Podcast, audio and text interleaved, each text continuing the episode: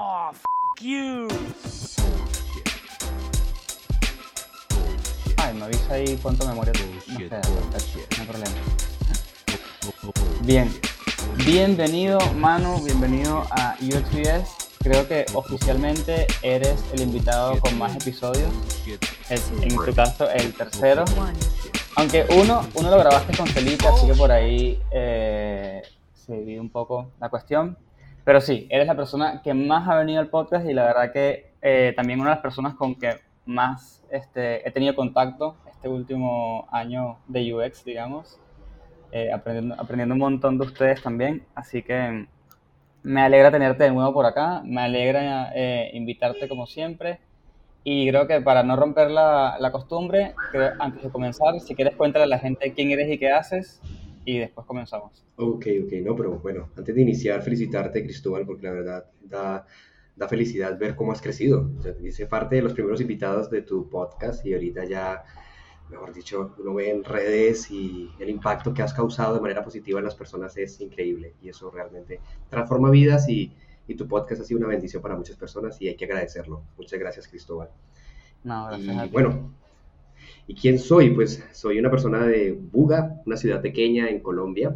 Tengo 30 años y soy un profesional que busca siempre estar creciendo, busca siempre estar cambiando de, de actividades, de entorno, porque considero que nuevos retos hacen que uno como profesional pase por nuevas experiencias. Y, y eso es lo que yo busco, transformar mi vida y transformar la vida de las personas que quienes me rodean. Y es por eso que hago parte de UX School Academy, que es una academia de formación online en diseño estratégico y experiencia de usuario. Además de trabajar también en el campo del diseño, que más adelante vamos a hablar en, en qué área particularmente. Claro, tal cual.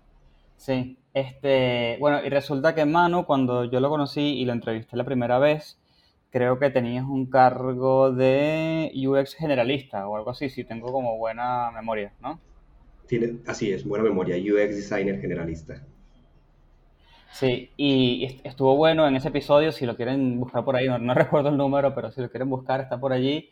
Él explica más o menos qué, qué hace eh, en esa, en ese caso. Y ahora viene algo muy interesante porque resulta ser que Manu eh, el lunes 22 de febrero va a comenzar como eh, eh, Product Manager, ¿no? Correcto, así es, Product Manager. Product Manager. Y entonces le dije, Manu, ¿sabes qué? Vamos a grabar porque ya yo tengo un episodio que explica más o menos qué hace este, este rol, pero creo que me parece interesante que le cuentes a la gente cómo llegaste allí, ¿no? Tipo, eh, más o menos cuáles son los pasos que tuviste que dar, si tuviste algún tipo de suerte, porque a veces hay como muchas casualidades en el camino, eh, para que la persona que está escuchando y, y le interese tomar la misma ruta tenga como un panorama de, ah, ok, ya sé más o menos por dónde puedo ir, qué puedo hacer para lograr esto. Así que no sé cómo quieras comenzar eh, esta historia. Listo, pues mira que me parece interesante lo que mencionaste del, de muchas veces el chispazo de suerte. Y uno creería que fue así. Y la gente que está externo, a, externo que ve desde el panorama desde afuera, dirá, eh, qué chispazo de suerte tuvo Manuel para llegar a ese, a ese cargo. Y yo, Claro. como profesional, creo que muchos profesionales nos autosaboteamos. Y ya hemos hablado mucho, tú también, del tema del síndrome del impostor. Y yo diría, y yo digo también lo mismo, ¿eh? Yo cómo llegué aquí. yo solamente un cuadro X, R1, L1 y, y no sé qué más pasó. Eh, Claro. pero, pero cuando uno se mira y se, y se sienta a reflexionar, uno dice, no, es que llevo muchos años, más de 10 años trabajando para llegar acá. Solamente que estaba en otra industria, haciendo otras cosas totalmente diferentes, pero que, la, que a la final todo ese cúmulo de experiencias son las que te forjan un carácter y una personalidad y una actitud y un conocimiento para estar aquí ahora y poder decir, soy gerente de producto de un equipo de diseño. Y, y pues es más que satisfactorio. Wow. Y yo creo que esa ruta empieza cuando tomo la decisión de qué voy a estudiar en mi vida profesional. Y resulta que yo de pequeño colaboraba siempre con mi abuelo. Mi abuelo es arquitecto, trabajó como dibujante arquitectónico y él me acompañaba, me llevaba, mejor dicho, a sus obras, donde tenía que construir y me decía, Manuel, acompáñame simplemente a sostener el metro, sosténme el lápiz y para mí era lo más orgulloso y el, el, el, el nieto más feliz del mundo porque acompañaba a su abuelo a, a trabajar. Y ahí empieza mi amor por el diseño, ver a mi abuelo diseñar a mano, dibujante y demás, y toda esa historia me impacta a mí, y digo, quiero estudiar algo que cuando yo me gradúe pueda trabajar con mi abuelo y agregarle valor a lo que él hace. Y es ahí donde digo, ¿qué puedo estudiar? Yo no quiero estudiar arquitectura, él ya es casi que arquitecto, trabaja por esa línea, ¿qué más puedo hacer? Y me doy cuenta del diseño industrial, que el diseño industrial podría ser un complemento.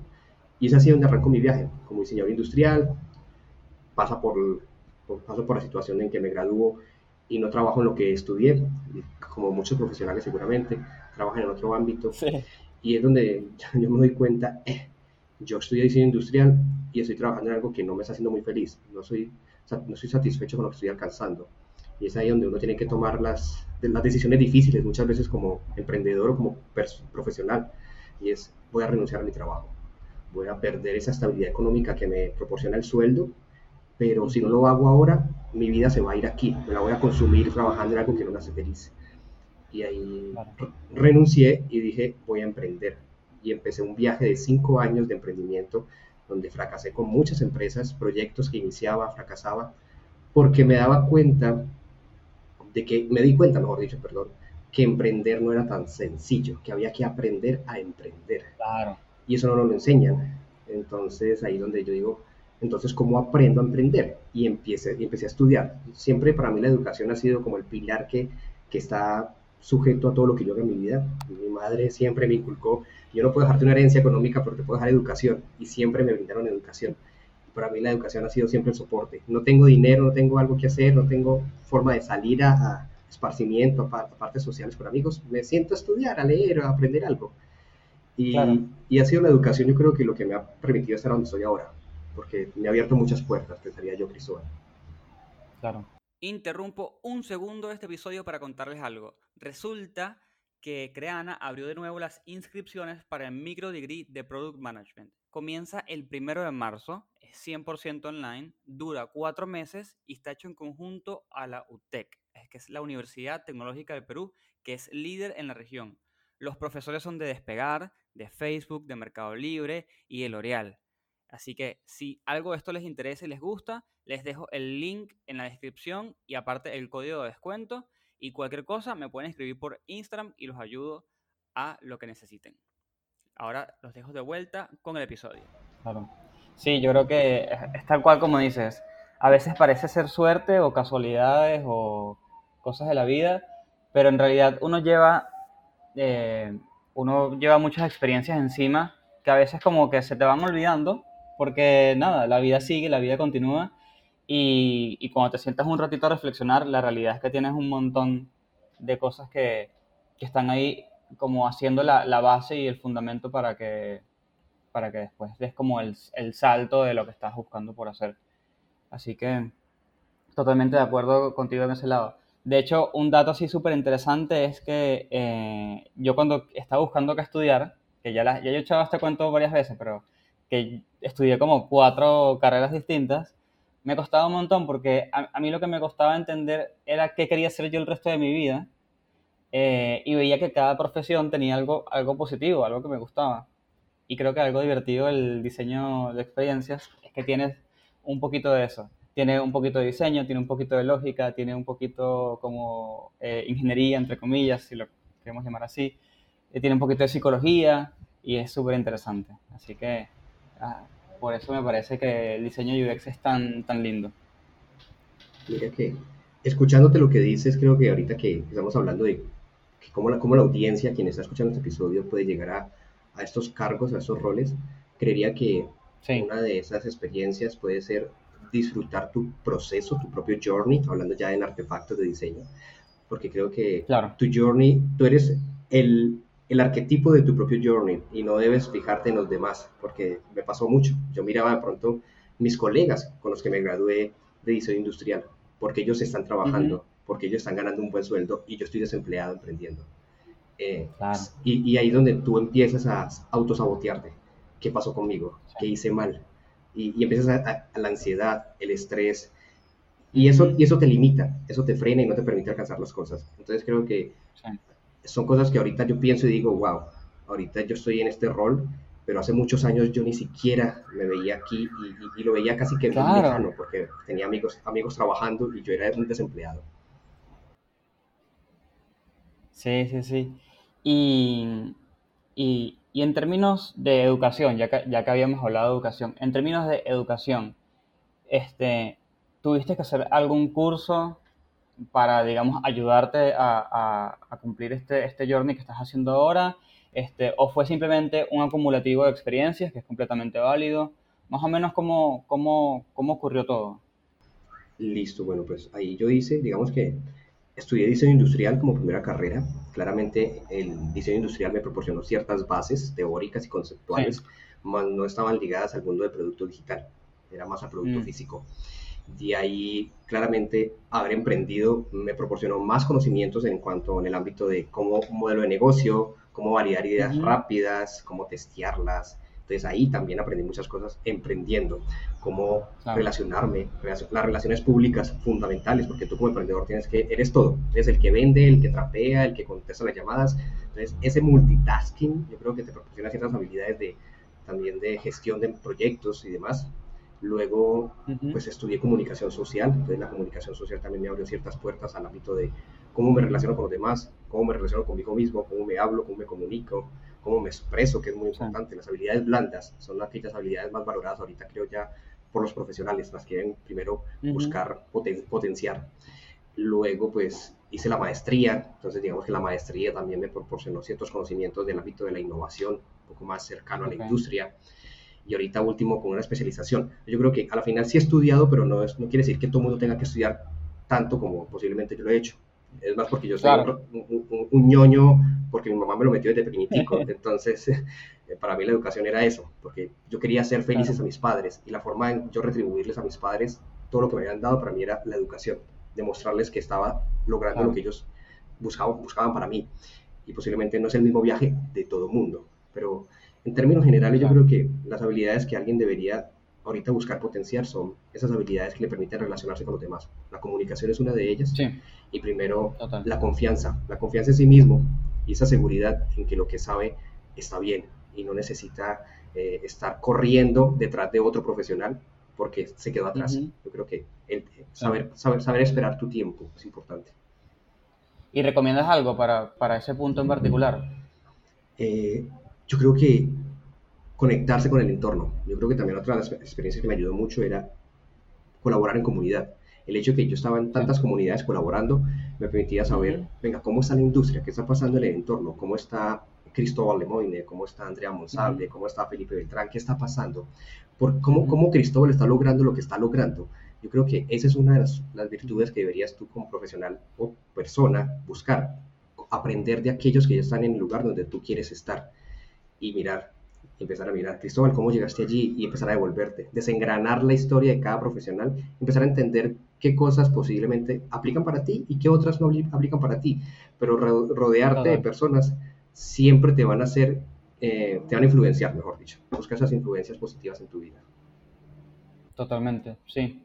Y yo creo que ahí entra también el tema del síndrome del impostor, porque cuando comenzamos a, a observar el entorno, que es algo positivo, si nos vamos un poco de la mano, nos comenzamos a comparar y entra el famoso síndrome del impostor, em, que la verdad que yo creo que todo el mundo lo sufrió en algún momento y todo el mundo lo va a sufrir eh, una o dos veces en su vida, pero, por ejemplo, para mí mi recomendación, si estás en ese momento, si estás escuchando ahora y estás en ese momento, creo que lo más importante es eh, como sentarse, ver un poquito hacia atrás, tener un poquito de perspectiva y entender todo lo que has logrado eh, en, tu experiencia laboral y en tu vida en general también. No, y te, lo digo, yo ahorita en ese momento te digo, Cristóbal, yo tengo el síndrome del impostor, yo voy a llegar a un rol que es Product Manager y no tengo ni idea, yo qué es eso, es decir, eso con qué se come, yo vengo de ser UX Designer y bueno, pasé por UX Research, luego por UX Designer y ahorita Product Manager, digo, eso para mí es un reto nuevo, posiblemente. Claro. Y si estoy ahí es porque la empresa vio en mí las capacidades y porque pasé todo los, el proceso que fue bastante riguroso. Pero, Totalmente. Es, decir, la empresa confía en mí y posiblemente hasta el profesional no confía en sí mismo muchas veces, que es lo que sucede. Claro, y, es muy chistoso porque yo lo veo desde afuera y digo, Manu, que tiene su academia, este, aparte ya pasó por UX Designer, User Research, este, eh, fue generalista. O sea, yo como externo lo veo como que sí, obviamente es un paso eh, que ve, o sea, puedo imaginarme perfectamente en mano, no es como que yo diga, uy, qué locura, se echó un salto que por ahí es medio irresponsable. Al contrario, digo, claro, esto es lo que venía. Y, creo que es eso, eso es lo que pasa. nosotros no nos valoramos tanto como los otros nos, valoran a nosotros. Total, totalmente. Yo creo que también eso es bueno. Muchas veces es, bueno que tú tengas ese círculo cercano que te diga, hey, ¿cómo me ves tú desde afuera? Y yo creo que son muchas de esas cosas que, que, nunca nos sentamos a mirar cómo me ve el otro. Porque seguramente uno tiene una visión de sí mismo, pero las personas también valorarán lo que uno ha hecho. Totalmente. Y te pregunto, ¿por qué decidiste tomar la ruta de Product Manager y no de otra rama? O sea, viste que en UX hay como 5.000 títulos y podemos hacer básicamente lo que queramos. ¿Por qué decidiste específicamente Product Manager? Bueno, la verdad, esa es una muy buena pregunta. Yo también me la hago. no, mira, yo estaba, yo estaba muy contento, claramente, en la compañía en la que estaba trabajando una compañía que busqué durante un tiempo, casi un año me demoré para iniciar, para entrar a esa compañía, el proceso fue largo. Y, y yo estaba feliz, yo no estaba buscando trabajo, yo no estaba buscando trabajo, pero son esos momentos en la vida donde te tocan la puerta, tú simplemente te asomas por el ojito a mirar quién es y te dice, mira, tengo esta oferta para ti. Eh, eh, consiste en esta condición, es este cargo, es este el sueldo. dices, pero pues, está, pues no sé, yo no lo estaba buscando, pero si viene a mí, ¿por qué dejarlo pasar? Entonces yo dije, pues me voy a dar la oportunidad, claramente me dolió demasiado irme de donde estaba, porque estaba muy feliz y sabía que podía crecer bastante allí. Pero la empresa también me entendió y me dijo, Manuel, no, es tu viaje, es tu aventura, disfrútala y, y, crece como profesional. Entonces yo digo, no sé, Cristóbal, no sé, no sé por qué este camino. Creería que ya es algo natural, porque pues como tú dices, está UX School Academy, allí tengo un cargo donde claramente gestiono, estoy a cargo del equipo, de ciertas, de ciertas células que tenemos internamente. También cuando tuve mis emprendimientos, también pues claramente era el que estaba a cargo de las cosas, gestionando. Entonces creo que era, era un rol que naturalmente ya venía haciendo desde hace mucho tiempo en mi vida. Solo que ahorita esta empresa me dijo, mira, te lo voy a, colocar el título, pero yo ya lo venía haciendo. claro, claro, exacto, es verdad. Como que eh, creo que eso también le pasa a muchas personas, sobre todo a los diseñadores que, que quizás están haciendo su propio portafolio, se comienzan a hacer su portafolio, comienzan con casos de estudios, comienzan, después si, si les pica el bichito, comienzan a hacer este, sus primeros productos y sin darte cuenta te convertiste en product designer. Eh, y de repente te comienza, comienzas a publicar ese tipo de cosas en las redes sociales y te llama, te llama una empresa para que seas product designer en, su empresa. Y, y, uno, claro, uno, uno, digamos, uno lo dice así como muy fácil, ¿no? Pero es un camino que toma tiempo, es un camino que, que por ahí nosotros no lo percibimos cuando lo estamos recorriendo, pero los demás sí. Y es súper interesante. Este, no, no, estoy, estoy muy feliz por, por, el, por esta nueva oportunidad que vas a tomar, hermano. Muchas gracias, muchas gracias. De verdad que sí, y te contaré cómo me va, porque también es para mí es algo nuevo, seguramente. Eh, y, tendrá nuevos, nuevos retos. Ahorita estoy estudiando demasiado, claramente. Ahí por ahí me compré unos tantos libros, porque claramente. ¿Qué, ¿qué estás estudiando? Cuéntame. Bueno, por ah, no, lo tengo aquí en la mano, pero estoy estudiando mucho de analítica, porque considero que ya toca empezar a uno mirar la visión del producto en números, cómo incrementar eh, ciertos datos, cómo tomar decisiones a partir de los datos. Entonces creo que ya este cargo supone eso. Es decir, un paso más allá y también un tema de cómo hago para que el equipo crezca, cómo desarrollo el plan de carrera de los profesionales que hacen parte del equipo. Es decir, cuál es su, cuál es su propósito personal, cuál es su propósito laboral y cómo hago para que ambos propósitos converjan en, en, sí mismos y que ese profesional crezca. Yo creo que ahí están cosas que posiblemente, no sé si hay en libros, pero son cosas que hay que buscar para que, porque mi, mi, mi, mi responsabilidad es que el equipo crezca. Es decir, yo tengo que velar como product manager por el bienestar del equipo. Tengo que estar ahí conversando con él, hablando, cuidándolo y, yo creo que eso es algo que uno tiene que ir sobre la marcha. Yo creo que eso es de las cosas que uno aprende haciendo. Sí, sí, totalmente. Sí, sí, sí.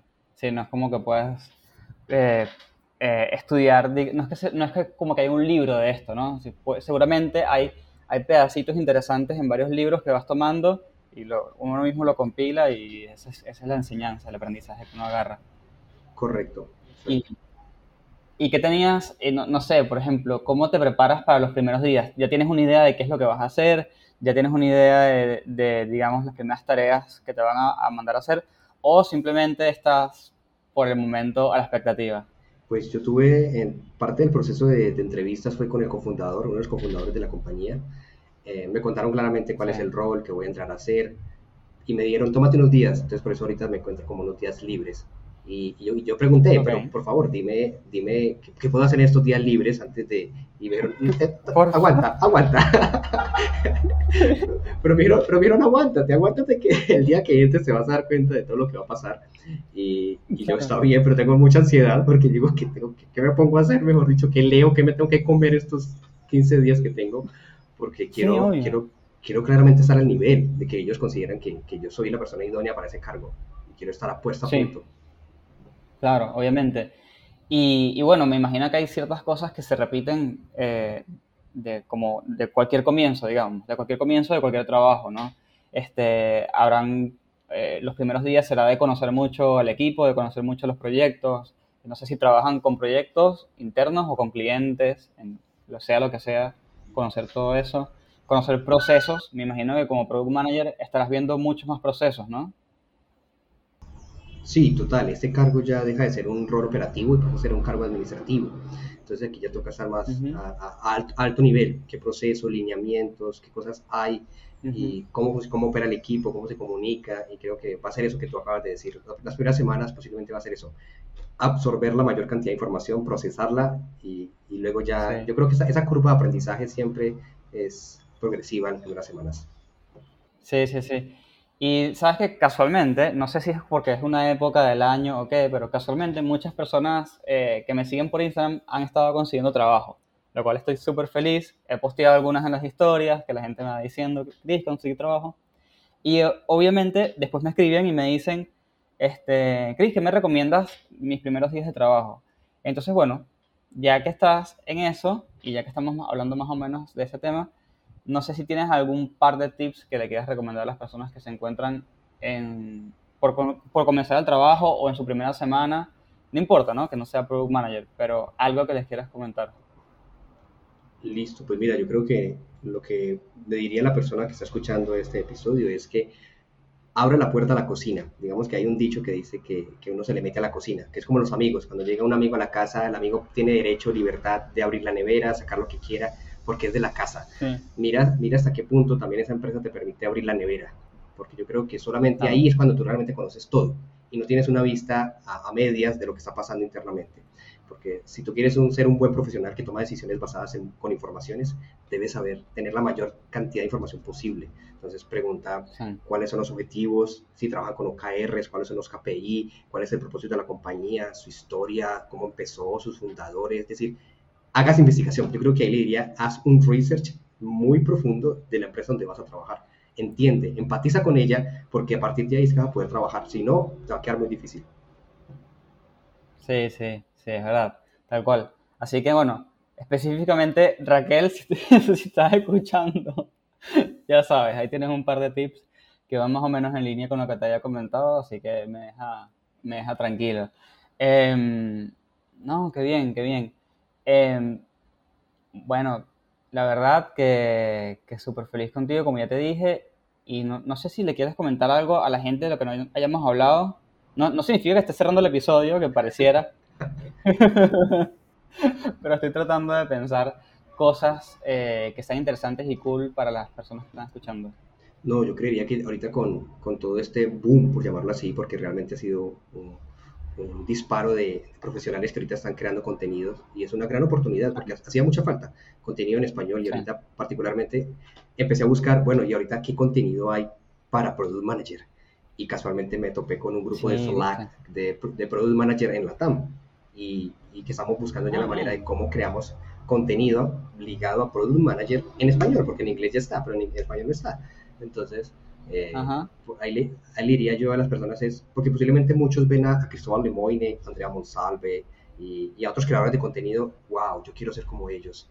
Y, y, lo que yo les diría es, hazlo, toma la decisión, porque en algún momento Cristóbal no había hecho un podcast, en algún momento Andrea Monsalve no había hecho un podcast, y, hizo eso, tomó la decisión de hacerlo, porque, y, no está de más decir, no es que ya hay como 20, 40 podcasts, hazlo, siempre tienes algo que contar porque creo que también es eso. Tú quieres ser un profesional que simplemente está, digámoslo así, en las sombras, trabaja y muy buen profesional, o quieres también impactar la vida de otros, inspirar a otros.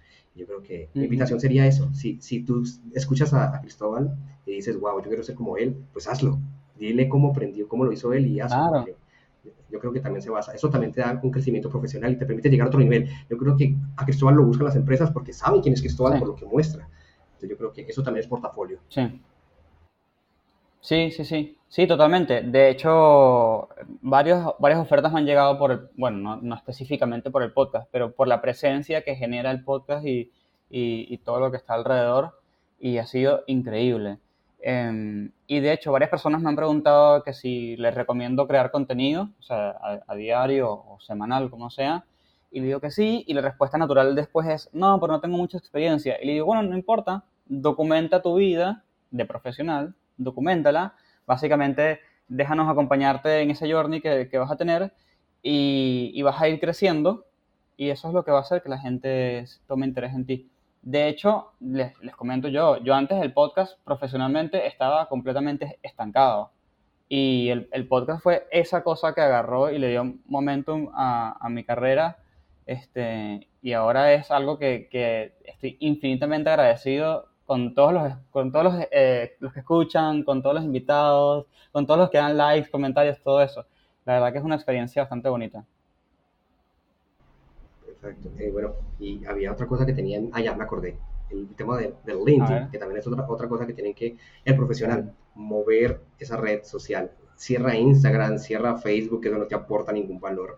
Yo ahorita mi red preferida es LinkedIn, yo hago todo el día ahí el scroll, mirando, leyendo, porque de verdad que te permite crecer mucho como profesional y, he conectado maravillosamente con personas grandiosas de otras industrias, particularmente te contaba hace dos días que te dije de, de, Gideon, de este evento en África de diseño que va a ser ahorita la otra semana, que, me contactó y me escribió y yo, wow, qué bacano, cómo, cómo ahorita las fronteras se han eliminado y tú conoces profesionales que están cambiando el mundo. Y Gideon es un profesional de experiencia usuario que quiere cambiar el mundo en África, el diseño de producto. Y uno dice, sin, sin, duda tengo que gestionar esta red social gestiónala, escribe, comenta, postea, es decir, no te quedes quieto porque eso te va, eso te va a generar barreras en tu crecimiento profesional. Totalmente. Sí, así que, bueno, yo, yo sé que es como difícil tomar nota de un podcast porque la gente siempre está como haciendo algo mientras escucha esto. Así que estaría cool que hagamos como una pequeña listita de resumen de, de los tips que, que, dimos a lo largo. Y, y, básicamente lo que dijimos fue, este, edúcate de la manera que te guste y, tengas tus capacidades económicas, por supuesto. Este, lucha contra el síndrome del impostor. Ten un poco de, perspectiva sobre, sobre tu carrera, sobre qué es lo que has logrado. Este, no, te minimices, básicamente. Este, ¿Y qué otra cosa nos queda por allí? Eh, la confianza o la seguridad en lo que estamos haciendo en sí mismo. Estar seguro del proceso que estamos llevando. No mirar al otro. Totalmente, totalmente. Eh, y Manu, como, como, costumbre y tradición del podcast, eh, te hago la pregunta de siempre. No sé si eh, tengas algún recurso que le quieras dejar a las personas que nos están escuchando. Recuerda que puede ser en el idioma que sea, gratis, pago, libro, audio, todo. Pues los invitaría a que consuman el contenido que estamos haciendo, Cristóbal. Este año, este año venimos con cambio, precisamente ya este año. Ah, sí, ¿verdad? te tengo que contar sobre eso porque este año ya dijimos, bueno, vamos a seguir haciendo clases en vivo, como las veníamos haciendo cada, cada mes, pero cambiaron un poquito. Ya estamos buscando pesos pesados, entonces vamos a tener, eh, este mes vamos a tener a alguien de San Francisco, de Senior, y alguien de, y alguien de Cabify. Eh, en marzo vamos a tener a alguien de Microsoft y posiblemente en abril a alguien de Facebook. Entonces mira que ya estamos tratando de buscar profesionales que de alguna manera inspiren a, los, a, los, a, quienes se están formando y eso es contenido gratuito, contenido gratuito que la gente puede conectarse el último sábado del mes. Entonces, eso sería lo que te dejaría a ti y a tu comunidad para que se conecte. Contenido gratis el último sábado del mes en el canal de UX School Academy. Tiene esas clases gratis con esas personas que acabo de mencionar. Wow.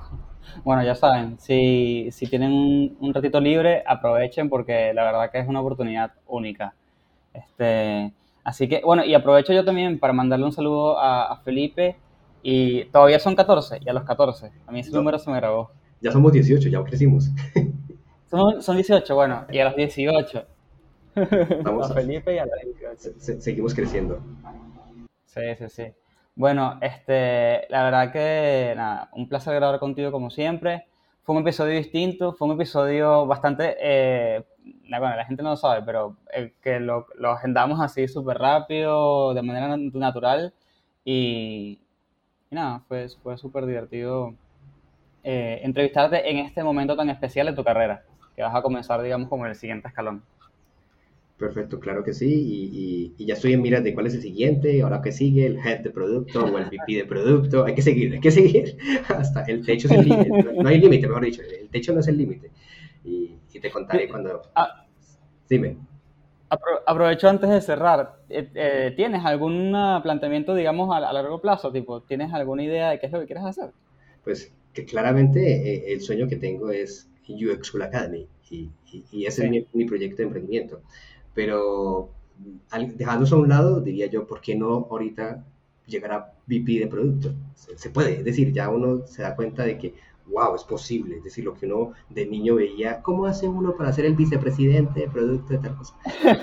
se puede, simplemente, simplemente cuadro X, círculo y L1 y eso, eso funciona. Claro, claro, claro. Hay que meter ahí la clave y listo. No, qué interesante. Este, sí, sí, sí. Ah, qué bien, qué bien.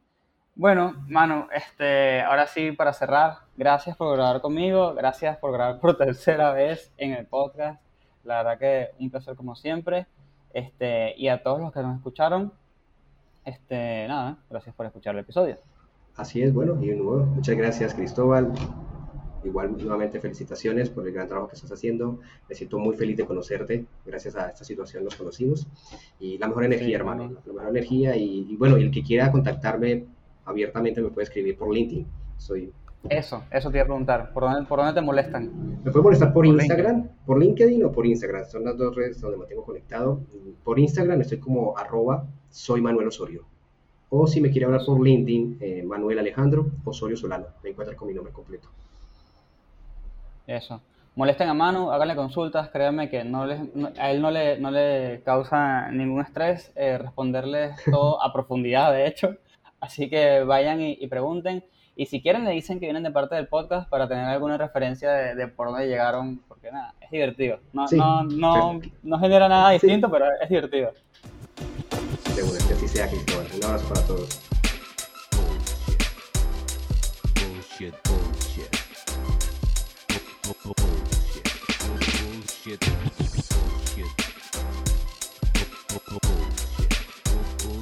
One. Two, three.